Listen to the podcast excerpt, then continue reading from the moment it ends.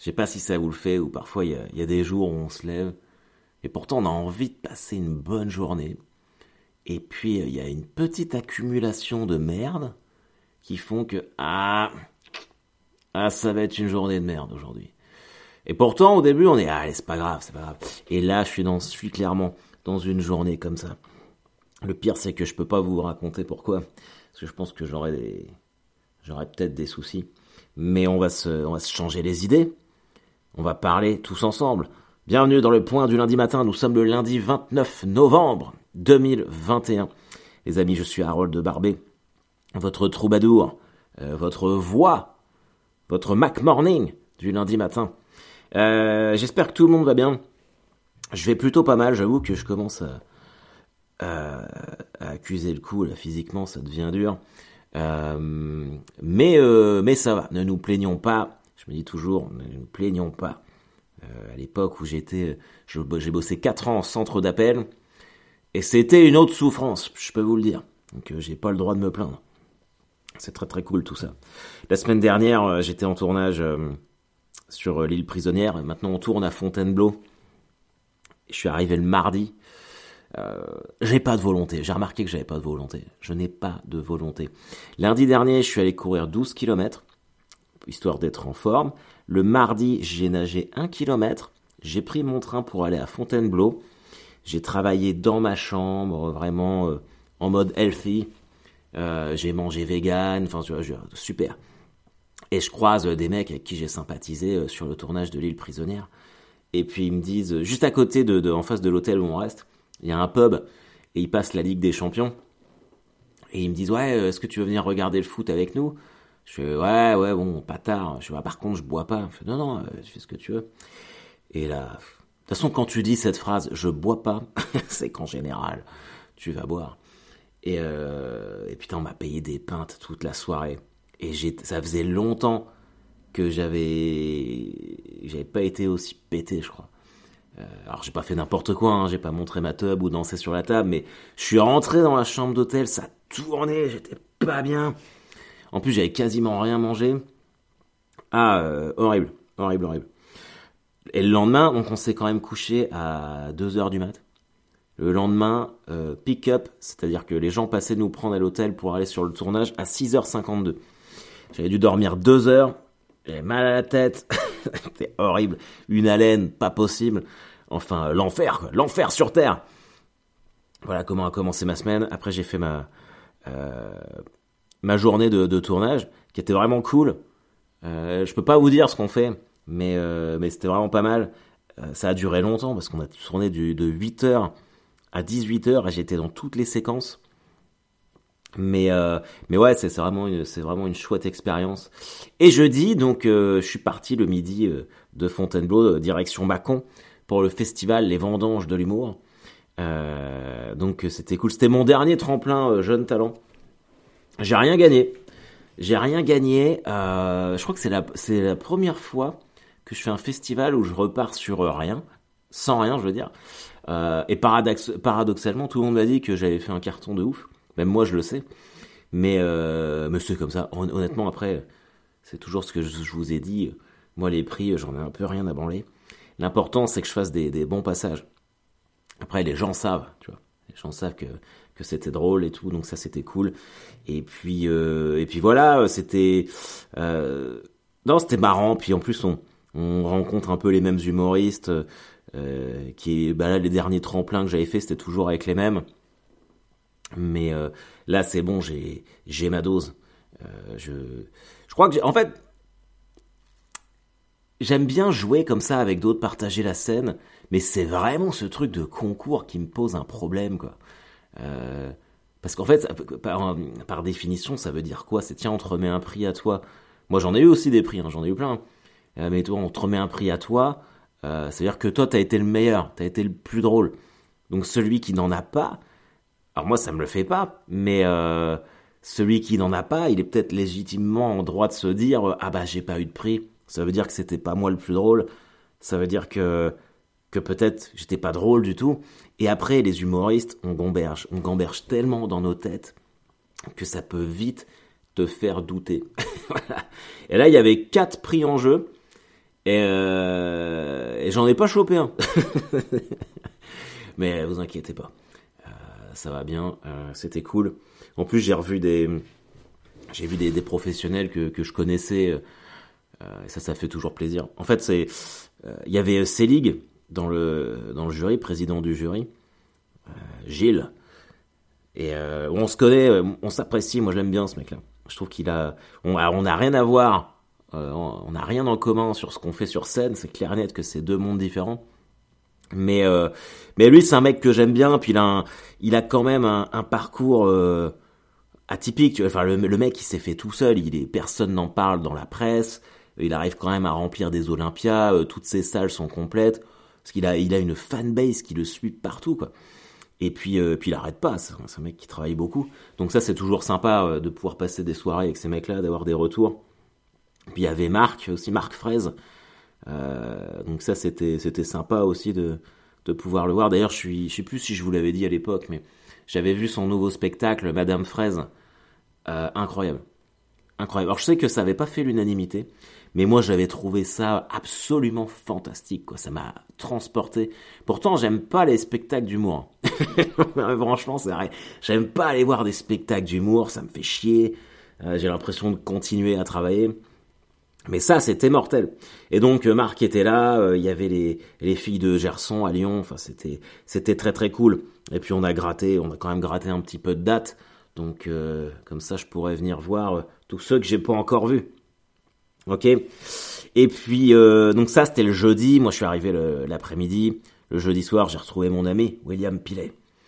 c'est lui qui a gagné le prix du jury d'ailleurs. Et il le mérite bien parce que il est très très drôle. Et on a bu du vin on a bu du vin le jeudi soir, mais j'ai été raisonnable. Vendredi matin, je suis allé courir dans le froid de Mâcon. Euh, et c'était très cool. C'était très cool. J'ai joué le soir, j'ai fait ma, j'ai récité ma partition. Et comme en fait, euh, j'avais rien gagné, euh, normalement ça se terminait le samedi. Et en fait, ceux qui gagnaient un prix faisaient 5 minutes en première partie d'Elodie Pou.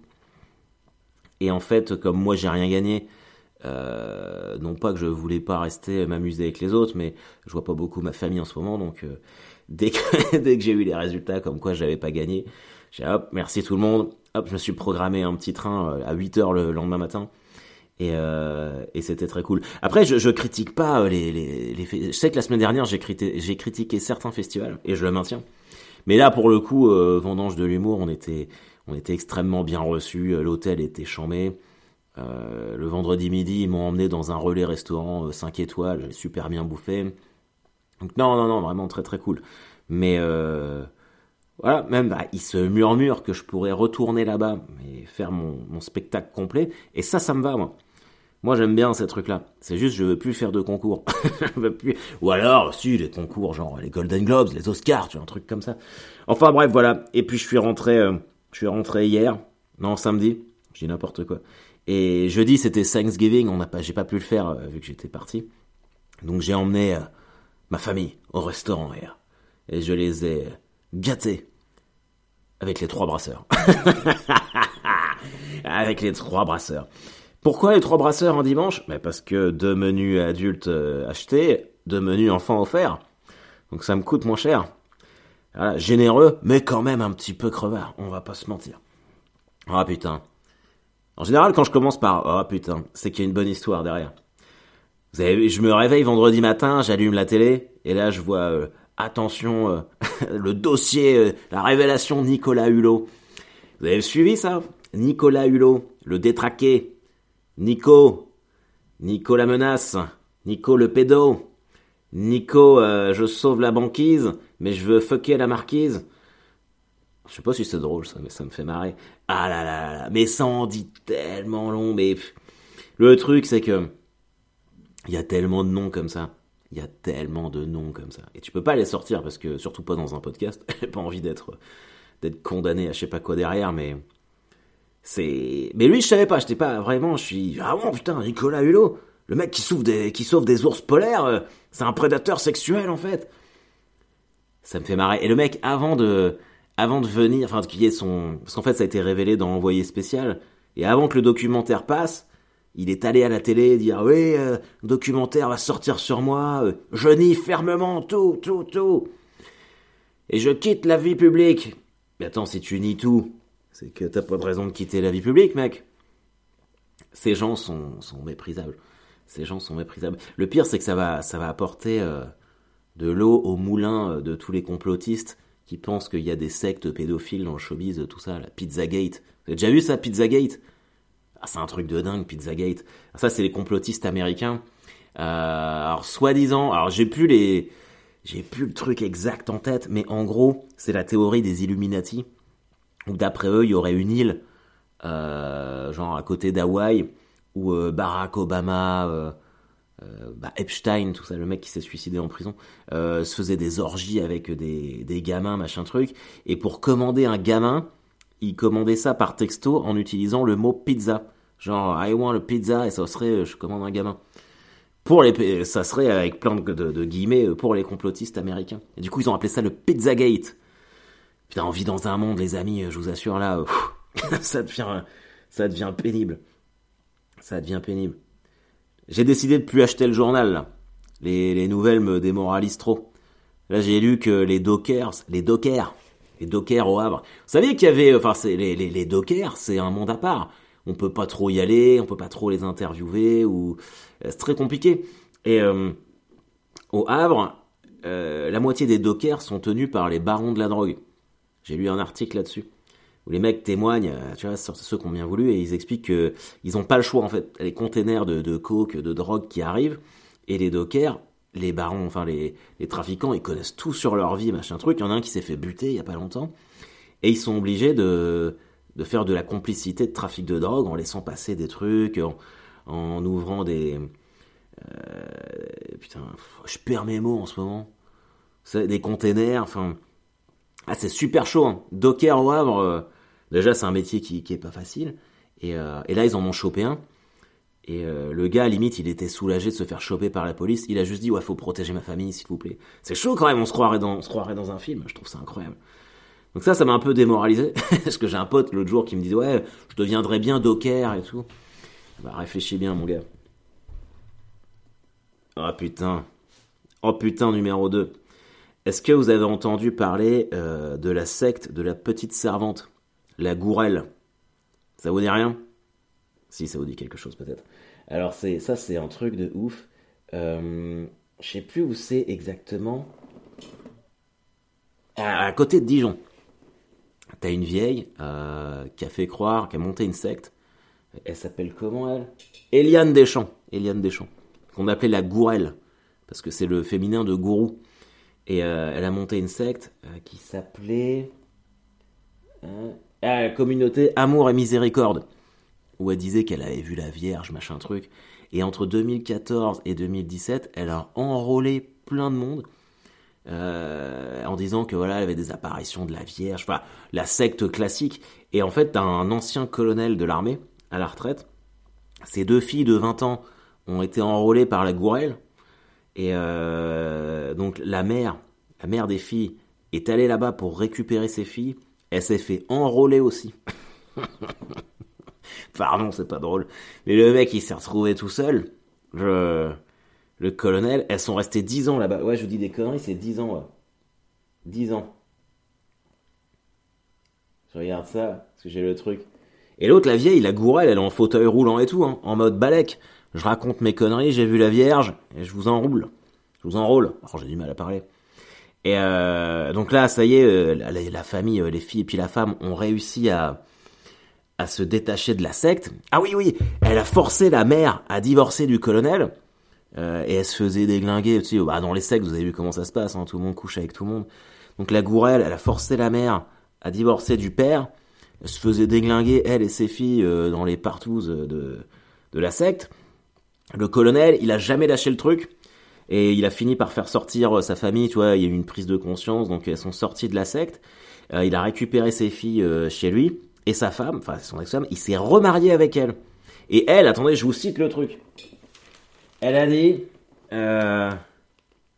Attends.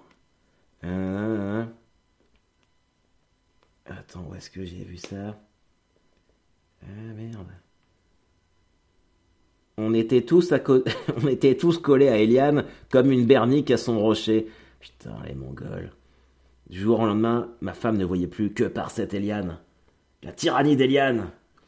Ouais, franchement, cet article-là, il est ouf. Elle a dit, bah, Brigitte, c'est Brigitte, l'épouse. J'ai épousé, j'ai retrouvé mon prince charmant. Mais putain, le mec, il a été cool de la reprendre, hein, sincèrement, de vous à moi. Euh, 10 ans, elle divorce, elle se fait déglinguer par tout le monde dans une secte, il la reprend. Si ça, c'est pas aimer quelqu'un, euh, je ne m'y connais pas. La gourelle, les amis. La petite servante de la Vierge, ça s'appelle. Qu'est-ce qu'on a d'autre? Attendez, je crois que j'ai des infos sur le grêlé. Vous savez, je vous en ai parlé. Le grêlé, c'est le tueur en série, là. Ah si, ça c'est génial aussi. Pour ceux qui aiment le foot, le club de foot de, Versailles, euh, ils sont super bien classés là, et ils devraient monter en Régional 3. Sauf que leur stade, leur stade, leur stade, j'ai du mal aujourd'hui. Leur stade n'est pas homologué par la Ligue, étant donné qu'ils peuvent pas jouer des matchs le soir, parce que euh, le stade est dans la ligne directe du château de Versailles, et que les projecteurs éclairent la chambre du roi, et que c'est interdit. Donc, euh, pour cette raison, les mecs ne peuvent pas jouer dans un stade le soir, ils n'ont pas d'autre stade, donc leur stade n'est pas homologué par la Ligue, donc même s'ils font une super saison, eh ben vous restez là où vous êtes, parce que votre stade éclaire la chambre du roi. Voilà, je vous laisse avec ça. Je trouve ça, euh, je trouve ça rigolo. Je trouve ça rigolo. Euh, c'est pas mal. Euh, si, alors, aujourd'hui, on commence le calendrier de l'avant d'Harold Barbet. Donc chaque lundi, je vous fais gagner. là, je vous fais gagner une beubare. Ok? donc je vais vous poser une question faut répondre. Euh, ah oui, c'est ça. Comment on peut faire pour répondre? Euh, Bah en fait, euh, bref. Ou vous pouvez répondre sur YouTube si vous écoutez le podcast sur YouTube. Si c'est sur un autre truc, genre Deezer, iTunes ou je sais pas quoi, vous m'envoyez un message ou sur Facebook ou sur Instagram. Et le premier qui a la, qui a la réponse via ces trois canaux, de toute façon, les, les podcasts sortent en même temps. Donc, pas d'angoisse. Le premier qui a la réponse, je lui envoie en, en recommandé une bouteille de Bobard qui mettra sous le pied de son sapin. Ok? Ça, c'est le premier truc que je fais gagner. Euh, la semaine prochaine, je ferai gagner un de mes livres. Ok? Donc, euh, ça me fait plaisir. J'espère que j'espère que vous trouverez que vous trouverez pas que ce sont des cadeaux euh, trop pourris. Mais en tout cas, voilà. Ok, la première question est la suivante. Toutes les questions me concernent. Je ferais pas un point du lundi matin où je parle tout seul si j'avais pas un ego euh, un peu chelou. Alors, quelle est mon équipe favorite de football américain? J'ai dit football américain. J'ai pas dit football, ça serait trop simple de dire Malherbe. Voilà, je vous laisse avec ça, c'est largement trouvable. C'est l'heure du quiz. C'est l'heure du quiz et je l'ai même pas préparé. Vous savez que là, je fais ça vite parce que en même temps, j'ai des trucs à faire tous les lundis. Mais aujourd'hui, on a fait installer euh, un îlot dans la cuisine et y a on fait poser un granit dessus. Je fais ça avec euh, un de mes anciens collègues des pompes funèbres et du coup, c'est un granit en chute de pierre tombale. Je crois que je vous l'avais déjà dit dans un truc. Euh, en tout cas, je trouve ça très métal, très très cool. Allez, on y va. Comment le pilote britannique Alan Stacey trouva la mort sur le circuit de Spa en 1960 Il fit une crise d'apoplexie dans un virage, un concurrent le renversa dans les stands, il fut percuté par un pigeon dans sa voiture.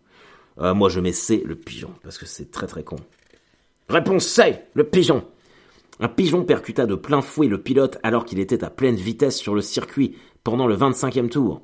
Stacy perdit alors le contrôle de son véhicule et s'écrasa contre un talus. Ce n'était que la septième course de ce jeune homme, de ce jeune pilote de 26 ans. Quelques tours plus tôt, un autre pilote s'était tué sans, sans qu'un quelconque volatile ne puisse être incriminé. J'ai du mal à lire aujourd'hui. Hein.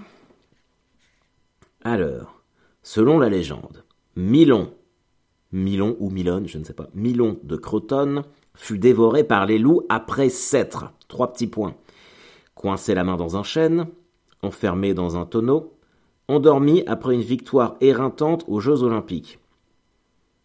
Jeux Olympiques. Ah, Moi, je dirais bien coincer la main dans un chêne. Réponse A. Réponse A.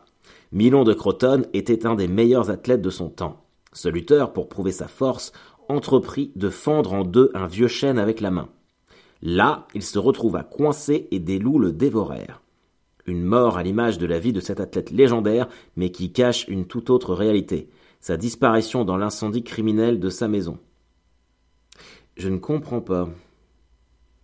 Une mort à l'image de... Ah oui, ah c'est pas vrai D'accord. Pourquoi ils nous mettent ça si c'est pas vrai? Attends, c'est les morts les plus cons. On dit, ah, il est mort de ça, mais non, c'est pas vrai. Il est mort en fait. Alors ça, c'est une légende. Il est mort parce que sa, sa maison a été incendiée. Comment le grand soldat Pyrrhus trouva-t-il la mort? Il avala une soupe trop chaude, il descendit d'un char lancé à vive allure croyant être à l'arrêt, il reçut une tuile sur la tête. La soupe trop chaude, ça me plaît bien. Réponse A. Ah, réponse C. Il reçut une tuile sur la tête. Pyrrhus était à la lutte avec un soldat dans la cité grecque d'Argos. Ce combat de rue ne laissa pas insensible. La mère du soldat qui lança depuis sa maison une tuile qui fit tomber le roi des molosses de son cheval, un autre soldat argien, l'acheva alors. La tuile, quoi. Ou petit jeu de mots. ok, allez, je crois que la semaine prochaine, je vais faire un autre, euh, un autre truc, parce que ça, ça me fait chier, en fait, ça me casse les couilles. Donc je me dis que peut-être que vous, ça vous saoule aussi.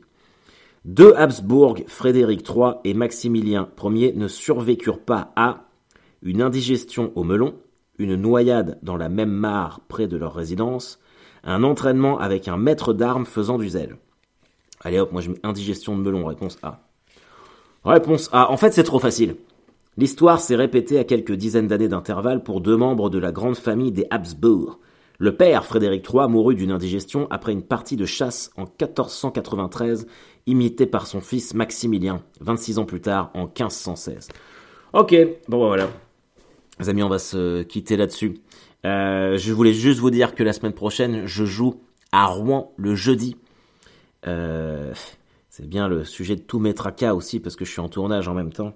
Mais je serai là, vous inquiétez pas, je serai là. Et euh, alors il y a déjà beaucoup beaucoup de monde, on n'est pas complet, mais il y a déjà plein de résas, donc ça c'est, ah je sais pas comment vous remercier tous de, venir. C'est, je prends beaucoup plus de plaisir, vous savez, à faire du stand-up que du tournage. Je m'en aperçois maintenant que j'ai les deux côte à côte. Au début, les premières dates de tournage, je me disais ah je pourrais faire ça, et en fait tellement fake, tellement faux, tous ces gens sont tellement faux en vrai. Euh, enfin, quoi qu'il en soit, je serai là euh, jeudi à Rouen. Et à Caen, samedi prochain, El Camino, je fais 30-30, je fais un 30, euh, deux fois 30 minutes avec Margot de une humoriste de Lille que je fais venir. Donc n'hésitez pas à venir, n'hésitez pas à venir les amis, ce sera très très cool. Et puis sinon, je serai évidemment l'attaquant de pointe de ce choc entre le FC Temps Bretteville l'Orgueilleuse, mon équipe, et Demouville dimanche prochain euh, à 10h. ça c'est vraiment si vous savez pas quoi faire. Et euh, si une dernière information, à, à Auxerre, les 21 et 22 janvier, je joue là-bas. Il y a tellement de résa qu'on a mis une troisième date, dimanche 23 à 18h. Donc ça c'est pareil. Euh, vraiment, euh, merci de tout cœur. Euh, je suis vraiment vraiment content et touché que tout ce que je propose puisse vous, vous faire vous faire marrer, vous divertir parce que ça n'a pas d'autre euh, but que ça. Donc, euh, même si pour moi c'est cathartique, forcément, bah, je suis vraiment content que vous adhériez euh, au délire et que, vous soyez avec moi. Merci. Merci les maboules. Bon, allez, je check chacun d'entre vous. mettez vos masques. mouchez-vous, torchez-vous le cul. Enfin bref, voilà. Je vous embrasse bien bien fort. Allez, bisous.